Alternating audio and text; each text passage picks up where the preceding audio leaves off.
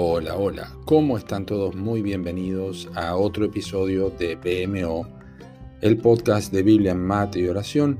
Estamos leyendo la palabra de Dios a través del plan de lectura cronológico. Es una bendición poder leer de esta manera la palabra de Dios. En este día vamos a leer Mateo capítulo 19 y Marcos capítulo 10. Y nuestro episodio de hoy se titula Con Cristo el asunto funciona al revés.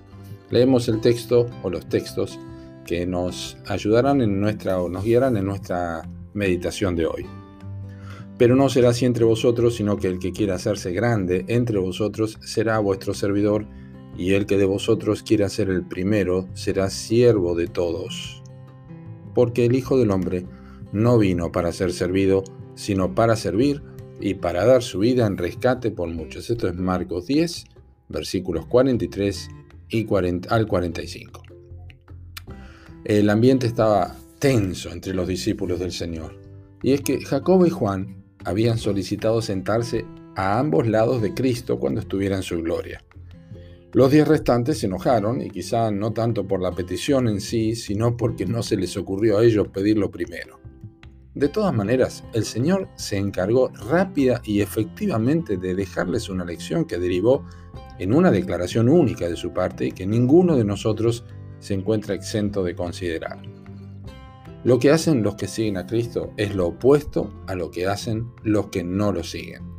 Porque la diferencia radica esencialmente en la naturaleza que poseen.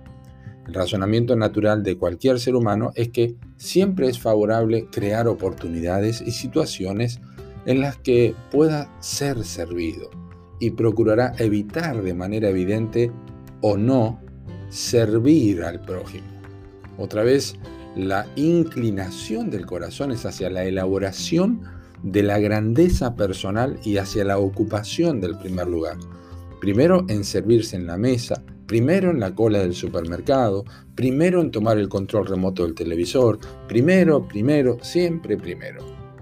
Pero el Señor les instruyó bien y les dijo que la cruz era el filtro que definía todo porque el Hijo del Hombre no vino para ser servido, sino para servir y para dar su vida en rescate por muchos.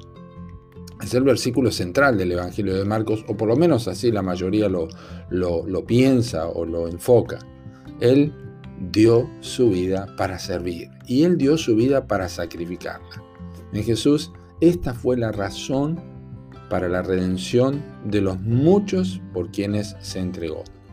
En nosotros significa el traspaso de derechos para que Él haga por medio nuestro su propia voluntad. ¿Cuánto podemos dar? Esa es la pregunta correcta, no cuánto podemos obtener. Dice Vance Havner, un comentarista, ¿Ha tomado Él tu corazón? Quizá Él reside allí, pero ¿preside allí también? La similitud con Cristo solamente es posible por la identificación con Él. Y el resultado es la manifestación de un siervo, no la de un gobernante. Y sin embargo, promueve la formación de un verdadero líder, uno ejemplar, pero completamente opuesto al modelo que este mundo promueve y que no honra a Cristo ni lleva la gloria para Dios. Que Dios te bendiga.